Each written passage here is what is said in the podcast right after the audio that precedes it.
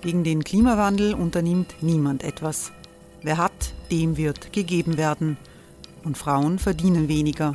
War ja immer schon so. Man ärgert sich und macht weiter. Was aber, wenn nicht? Wir haben eine Idee. Die Falter Arena macht die Bühne frei für Menschen und Projekte, die das Land verändern. Mein Name ist Eva Konzett, ich leite das Politikressort im Falter und am Sonntag, den 26. Mai, veranstalten wir im Wiener Stadtsaal die nächste Falter Arena. Mit dabei unter anderem der ehemalige Politiker und Neosänger Matthias Strolz, Theresa Imre von Markter, Sonja Jöchtel von Love Politics oder Kari Ochsner von Ochsner Wärmepumpen. Machen statt jammern. Wir schauen uns an, wie das funktionieren kann. Kommen auch Sie vorbei. Alle Informationen und Tickets finden Sie unter falter.at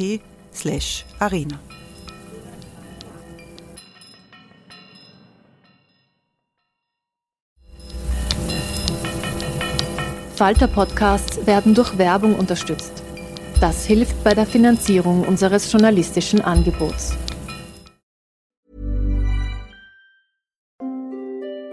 Hereinspaziert durch unser Burgtor. Ob Burgherr, Ritterin, Stallbursche oder Gauklerin. Die Burg Liechtenstein in Maria Enzersdorf bei Wien lädt zu Erkundungen ein und weckt bei Groß und Klein die Abenteuerlust. Erbaut im Jahr 1130 ist die Burg bis heute zu 60 Prozent im Originalzustand erhalten. Waffenkammer, Turmzimmer und Ritterstube. Die Stammburg der Fürstenfamilie von und zu Liechtenstein bietet Einblicke in das Leben im Mittelalter. Besuchen Sie uns jetzt in der Erlebniswelt Burg Liechtenstein. Jeden Sonntag mit eigener Kinderführung. www.burgliechtenstein.eu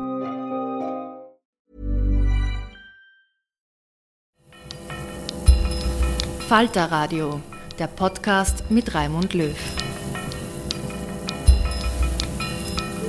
Sehr herzlich willkommen im Falter Radio. Unter Joe Biden überrascht und enttäuscht Amerika zugleich. Die wirtschaftspolitischen Pläne des amerikanischen Präsidenten sind progressiver, als viele erwartet haben.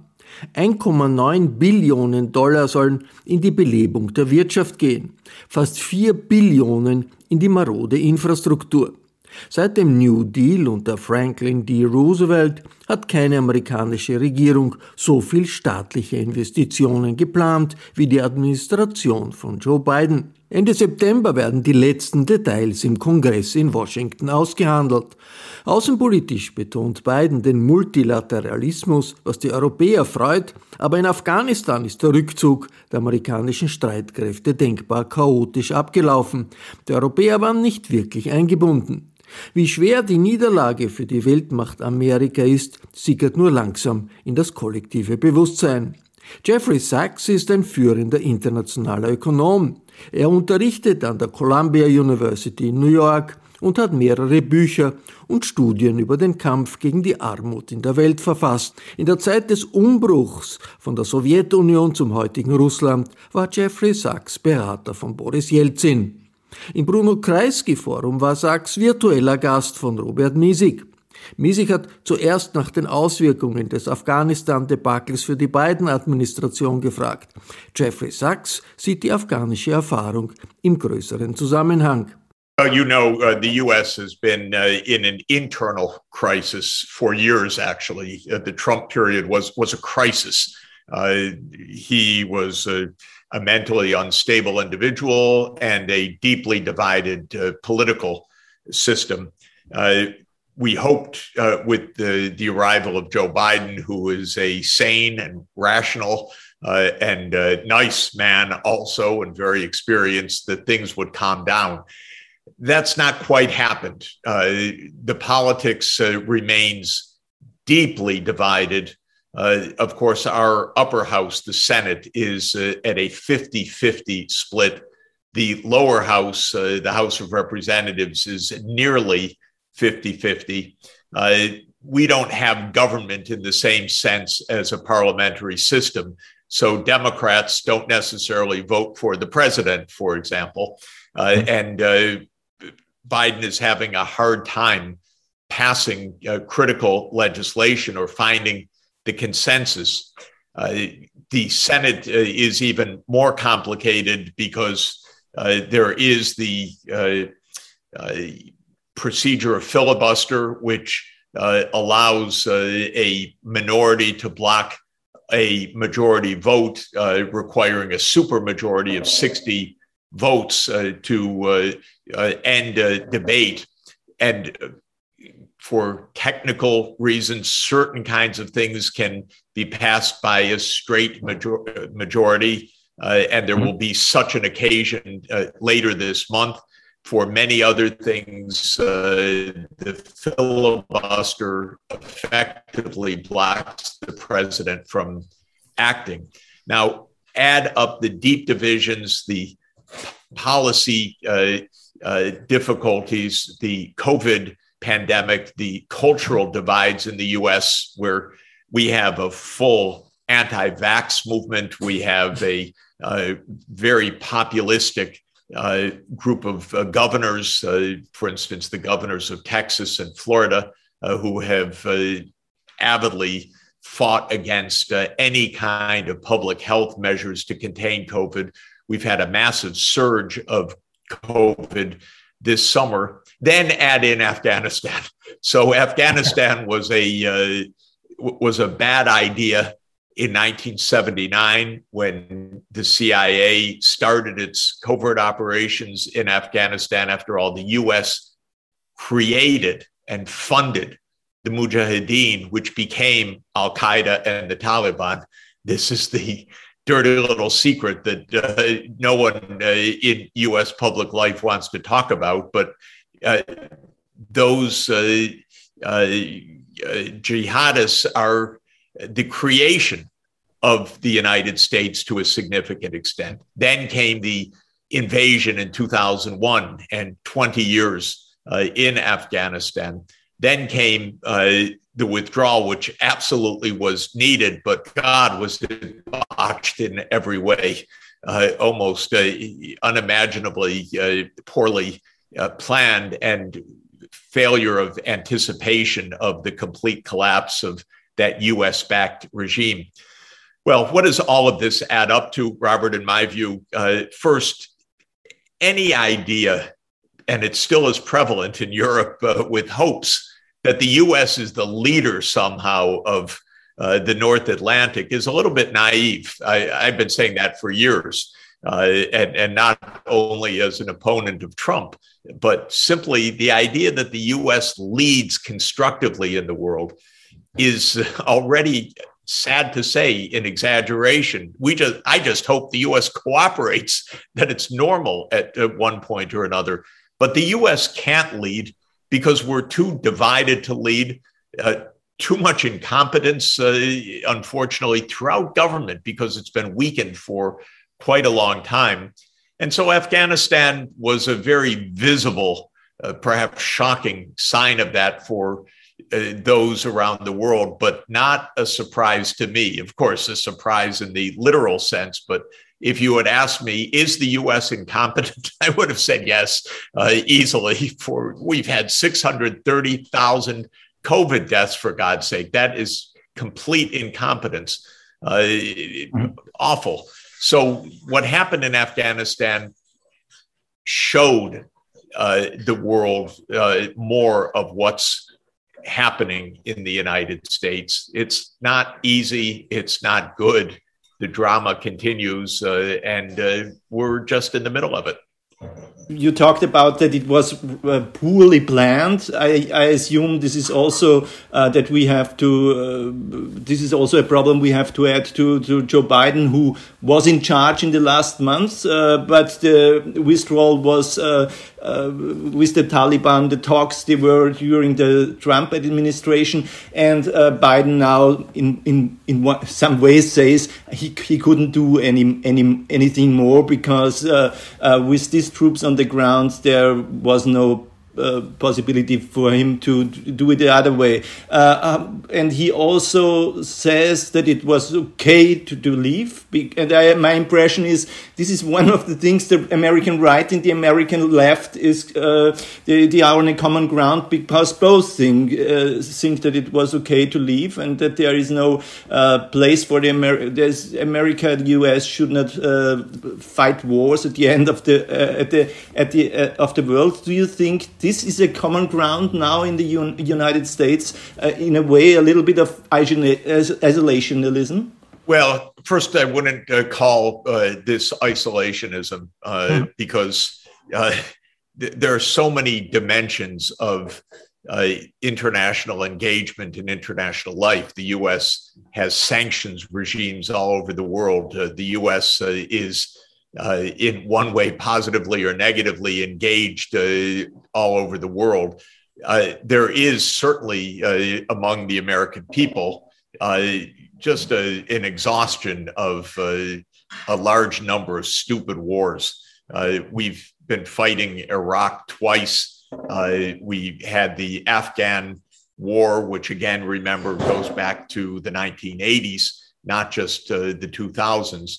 We had uh, the US covert, not so covert engagement in Syria. We had uh, NATO in Libya also ended uh, in, or didn't end and just produced uh, hmm. uh, more uh, chaos and, and debacle. So there is, in American opinion, probably 70% of the public that says enough of this, this isn't working. Now, at the end, Trump also uh, I could not stand almost anything about that man. Uh, I just have to emphasize. But he did want to get out of uh, Afghanistan, and I agreed with him on that, although uh, on almost nothing else about him or, or by him. Uh, it's kind of interesting that after spending a trillion dollars by some counts two trillion. I'll, I'll go with the conservative number of one trillion. Uh, the trump uh, administration negotiated with the taliban without even including the afghan government. That already is weird uh, you know? So that's a setup for any kind of failure. Uh, then announcing fixed dates uh, and uh, saying uh, we're just getting out no matter what is, is another uh, kind of setup for failure. Uh, the truth is, we put in a trillion or two trillion dollars in Afghanistan without any real knowledge of or care for Afghanistan or its society or its complexities or its government. It was a very if, if you could be superficial with a trillion dollars, that's what we were. Uh, it, it, was uh, weird. Of course, uh, more than 900 billion of that trillion just went for the military, went for armaments, went for US troops, went for the Afghan army. We never really cared about Afghanistan per se. And Biden takes it uh, as a mark of honor I think it's a kind of shame the way we talk about it, but oh, we're we don't believe in uh, uh, in nation building. That that's actually an emblem of pride among American politicians that we're there only because of us. We're not there because of them. Uh, we're not so stupid as to be engaged in nation building. Well, what is it when you occupy another country for 20 years? You spend it $2 trillion and you pronounce care about you. You have to understand you are irrelevant. We are here because maybe China. We are here maybe because of uh, Iran. We are here maybe because of terrorists. But you don't think of it. Why would we waste our time on you? Uh, and th- this is uh, American foreign policy parlance. Uh, and it, it is a it is a reflection also of the fact that America is a pretty uh, Islamophobic society, not everywhere, but with a significant part. So, what are we doing all over the Middle East? We're hating those people, uh, a large part of American society. Well, they know it. So, so how how can we find uh, stability on the ground? How could we build governance when there's an underlying cultural disdain by a significant part of America for the country that we're occupying or that we're attacking or that we're bombing. And this is just a completely miscast role. Uh, and it is a general weakness of American foreign policy that Trump made completely vulgar. If a country says, we are first, that's it, we don't really care about anyone else, this is just about us.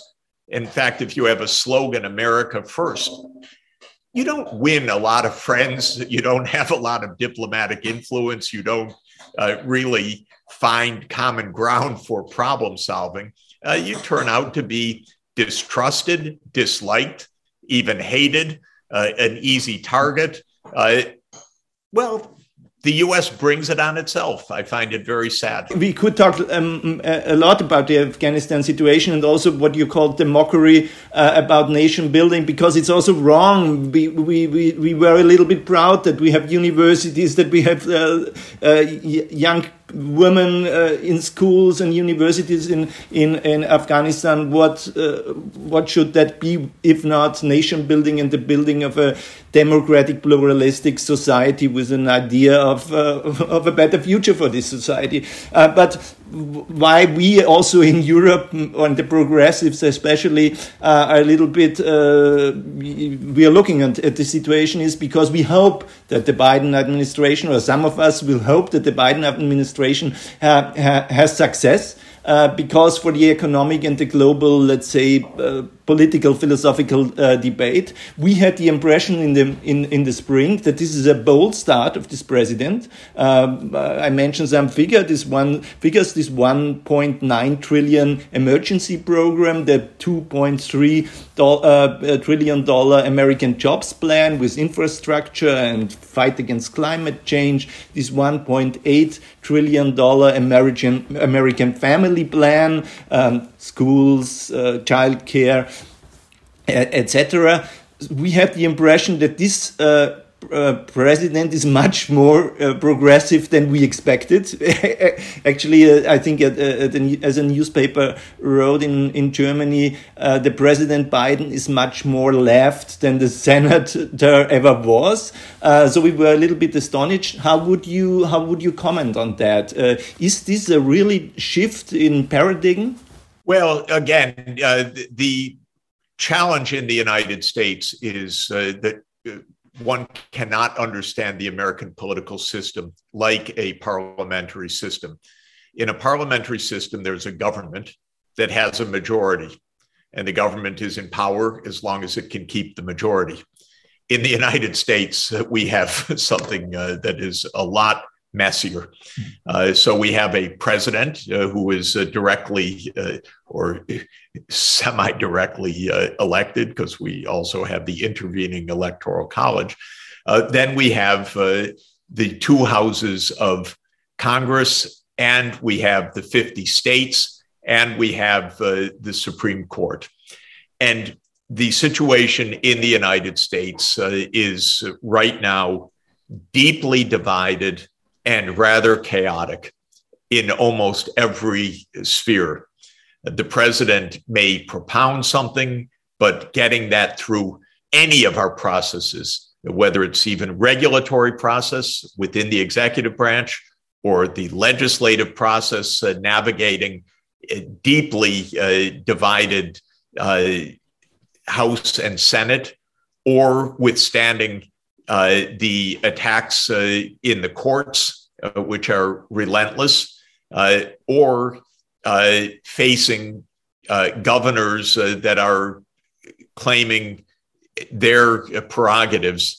Uh, the situation in the U.S. is that there can be there can be no decisive turns right now because there's no decisive underlying uh, cultural uh, or political uh, consensus. Uh, and the political system, even when there is a consensus in public opinion, uh, won't find a consensus in votes because our political system is also highly corrupted by money. Uh, the 2020 election cycle uh, was uh, about $14 billion of campaign financing. Think of how much money that is to buy votes. So I'll give you an example now. Uh, President Biden, whom I like a lot, uh, and uh, the uh, Senate Budget Committee, Senator Sanders, who I supported in his run for president, have put forward a bold 10 year strategy of reforms with a $3.5 trillion 10 year price tag.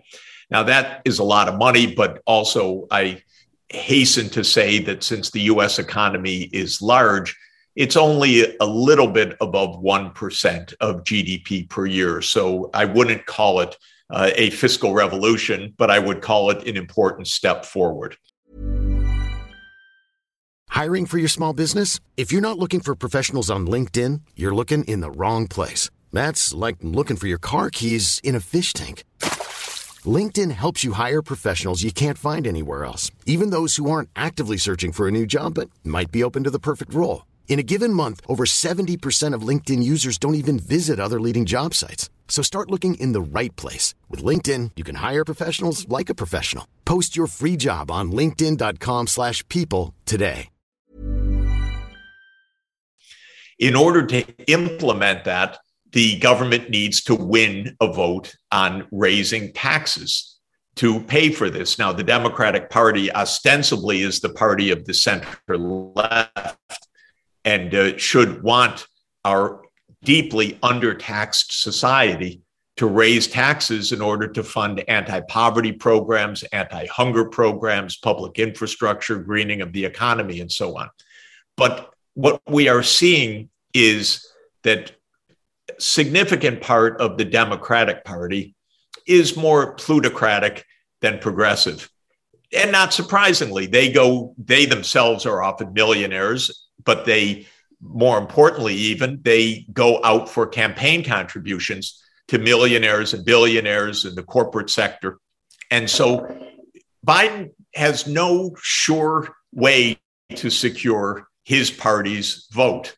And we are within a couple of weeks of at least trial votes uh, on this. And it's a quite uncertain situation uh, centrist Democrats, so called, are saying don't raise taxes so much. I can tell you as an economist, the wealthy in the United States are wealthier beyond anything seen in the history of the world. We have uh, a $200 billion billionaire, uh, Jeffrey mm-hmm. Bezos, but we have a number of mega, mega billionaires who have paid almost nothing in tax uh, along the way. We have companies that have soaring profits and soaring stock market prices and CEOs that are making 20, 40, 50, 100 million dollars a year uh, in compensation, basically paying almost nothing in tax. And yet, even then, the Republicans are completely against tax increases. I mean, to every vote. And every vote, I mean, it's unbelievable and the Democrats are divided. Uh, so, all of this is to say, even with the arrival of a president that is espousing progressive lines, how far the US gets on anything is an open question. And I'm fearful, like most uh, uh, people on, on the center left or the left, in 2022 uh, by historical norm, though not by any determinism, uh, the party in the White House tends to lose seats in Congress. And so those tiny margins for the Democrats in the Congress could be lost in one or two houses, in which case there will be no more legislation of any progressive kind after 2022. And then, given our instability, uh, given the uh, pervasive racism in parts of American society, the extreme populism, uh, the uh, shockingly disgusting governors that we have in many states, uh, like DeSantis in Florida uh, and Abbott in Texas. Uh, who knows where we're heading? So we're still lurching. Uh, we're lurching week to week, month to month. This is not a government, it is a president. It's a divided country. Uh, and uh, we are in the midst of uh, all of these divisions right now. In the meantime, with the pandemic, uh, with the variants of concern uh, arising, uh, with global challenges largely unmet. So there are talented people in the administration who I like enormously. I like the president very much, and I'm holding my breath to see what uh, he can get through uh, the political process. This uh, uh doesn't sound uh, too much optimistic to to no. put it in an ironic way, uh, but to a, a, very naive question maybe you don't have necessarily to tax uh, to spend, uh, and especially this. You are right. This uh, these long time spending plans, the American Job Plan, the American uh, Family Plan, the infrastructure plans. They need a legis uh, legislative uh, process. Uh, but what if uh, if they are financed by debt? Uh, and I think infrastructure projects that uh, uh, bring people to jobs, they might be popular also in a broader broader uh, audience or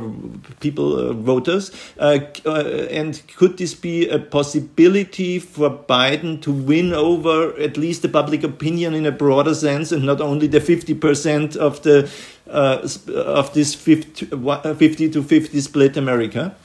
Well, I, there are two issues uh, here. One, uh, the economics issues around that, and second, the political issues uh, around that. On, on, a purely practical point, uh, the claim of one of the key Democrats in the Senate, uh, Joe Manchin of West Virginia, is he won't vote for large budget deficits. And without his vote, uh, there's no majority to pass the legislation. Uh, so uh, there's just a very pragmatic point that uh, uh the administration could not get through a large uh, deficit financed increment beyond what we have right now. Then there's the economic point. And the economic point is uh, roughly the following the US total tax revenues as a share of national income is around 30% right now whereas in Europe, on average, in the EU, it's about 45%.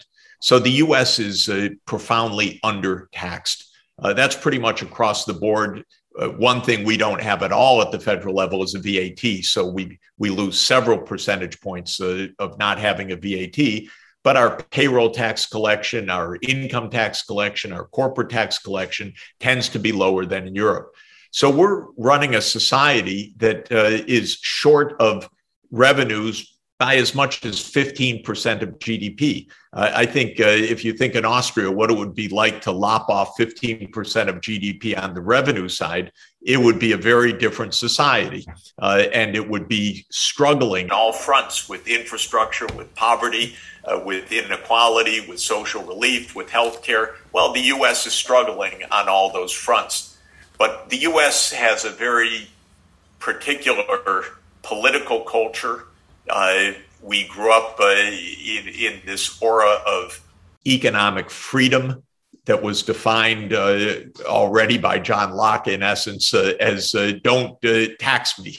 and so we grew up as a tax revolt society. That was the reason for separating from England, after all, was against taxes. Uh, so it was a, a tax revolt. And that rhetoric of anti tax is a pervasive rhetoric. Uh, it temporarily went away in the Great Depression and World War II because government needed the revenues, the public supported that. But since Reagan became president in uh, January 20th, 1981, so 40 years ago, this anti tax sentiment uh, has been uh, a- absolutely uh, uh, a core feature of politics. What Biden is trying to do, what Bernie Sanders is trying to do, what the Democrats are claiming to do is to say, you know, we should tax the rich and the corporations so that we can have social policies and green infrastructure. So that, to my mind, is both absolutely correct, but a hard sell. Then comes the question economically, if you could do it, which we can't politically, but economically, should we just have debt financing? And the, the fact of the matter is, the US debt has soared as a share of national income over the last 40 years during this tax cutting period because the public actually doesn't want the spending cut. It just wants the taxes cut. So we've lived with this contradiction since Reagan. Tax cuts, oh, budget deficit gets larger. Well, we can't really cut the spending. Maybe we'll partially restore some of the tax cuts. You do that enough times, and then with enough wars, maybe $6 trillion of spending on wars that we talked about, we now have a debt to GDP ratio that is around 102% of GDP. And it's the highest since the end of World War II, which was a partially debt financed war. So we're at a historic high of the debt to GDP ratio. And that doesn't even take into account that Social Security, our pension system, is not fully funded. Actuarially, we're, uh, we're way behind proper funding. So we need higher taxes in the future, but in a population and in a culture that doesn't want to wear face masks, that doesn't want to get vaccines, and that doesn't want to pay taxes because all of that is freedom.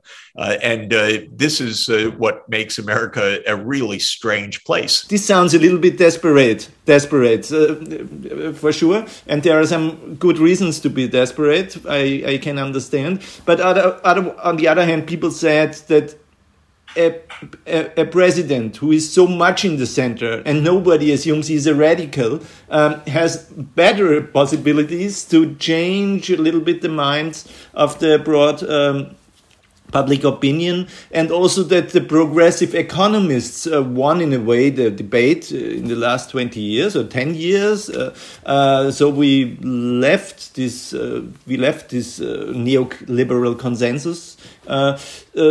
could these two two elements together bring a little bit, and if it's only step to step and very very step to step. Uh, the answer is yes, definitely. Uh, there's a narrow path to sanity and normalcy. Uh, it, it really exists. Uh, I am not meaning to portray the end of American society or end of American democracy. I'm meaning to explain how fraught the situation is. But even in the next two weeks, Biden may win a big vote uh, on a 50 50 uh, even division in the Senate plus a tiebreaker. Uh, we don't know, even two weeks out, uh, whether he can manage to hold his party together for something ambitious, but it's not impossible. A vote on the infrastructural uh, bill or what? Yeah. On yeah, what's yeah. called the recon- uh, reconciliation bill, that $3.5 trillion package that may change numbers mm-hmm. sometime in the next couple of weeks, but Biden could have a significant win. It's, it's really possible. In fact, people in the White House say, in the end, we'll find the way to hold Joe Manchin to our side and we'll get this vote done. I hope they're right. Uh, so th- this is one real possibility. Another reason for optimism is that the legislation is broadly popular. Uh, but in American po- politics, that's not the same thing as having it voted. Unpopular things get passed, like the 2017 corporate tax cut and popular things get defeated routinely uh, because money intervenes, because uh, the institutions of our complicated uh, uh so called checks and balances government uh, intervenes. But public opinion breaks 60 40 or even 65 35 in the right direction by my standards on almost every issue. So the battle is not against most of America, the battle is against, to my, I mean, my political battle, if I can put it that way, uh, or uh, Biden's political battle right now, um, is against 35 or 40 percent of public opinion, which translates into 50% of the votes in our two party mm-hmm. system. If we had a multi party democracy, it would look a lot different. uh, in terms of uh, likelihood of change. A third reason for change is that the younger generation is a, a lot more uh, progressive minded than the older generation. So Trump is a politics of older white people who watch Rupert Murdoch's Fox News.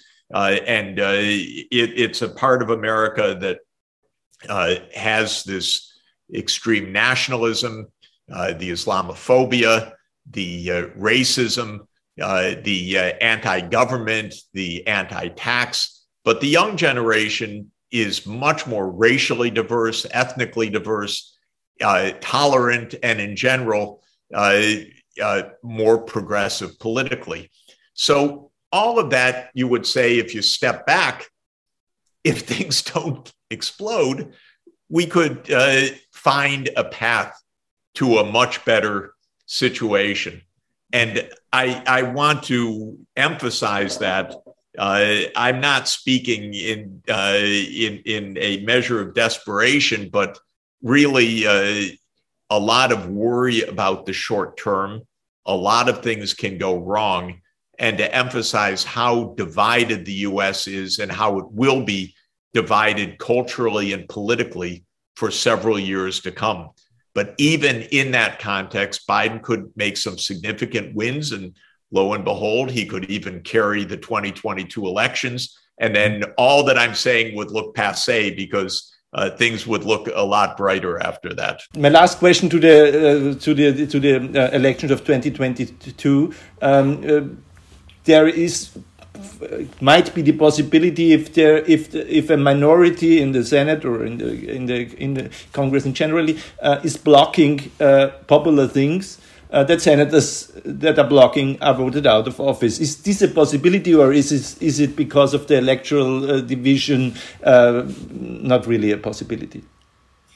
I'm sorry for uh, the administration. That, that, that, that, the Democrats can also win the midterm elections if the uh, conservative uh, uh um, uh, the conservatives block popular things that might that might yes. be to, to, not totally without out of, of the possibility or absolutely the 2022 elections are up for grabs. Mm. They, they, are not fated. People who uh, look to history say that the White House almost always lose seats uh, in uh, in both houses, but nothing is guaranteed about that. There are exceptions, and 2022 could be an exception.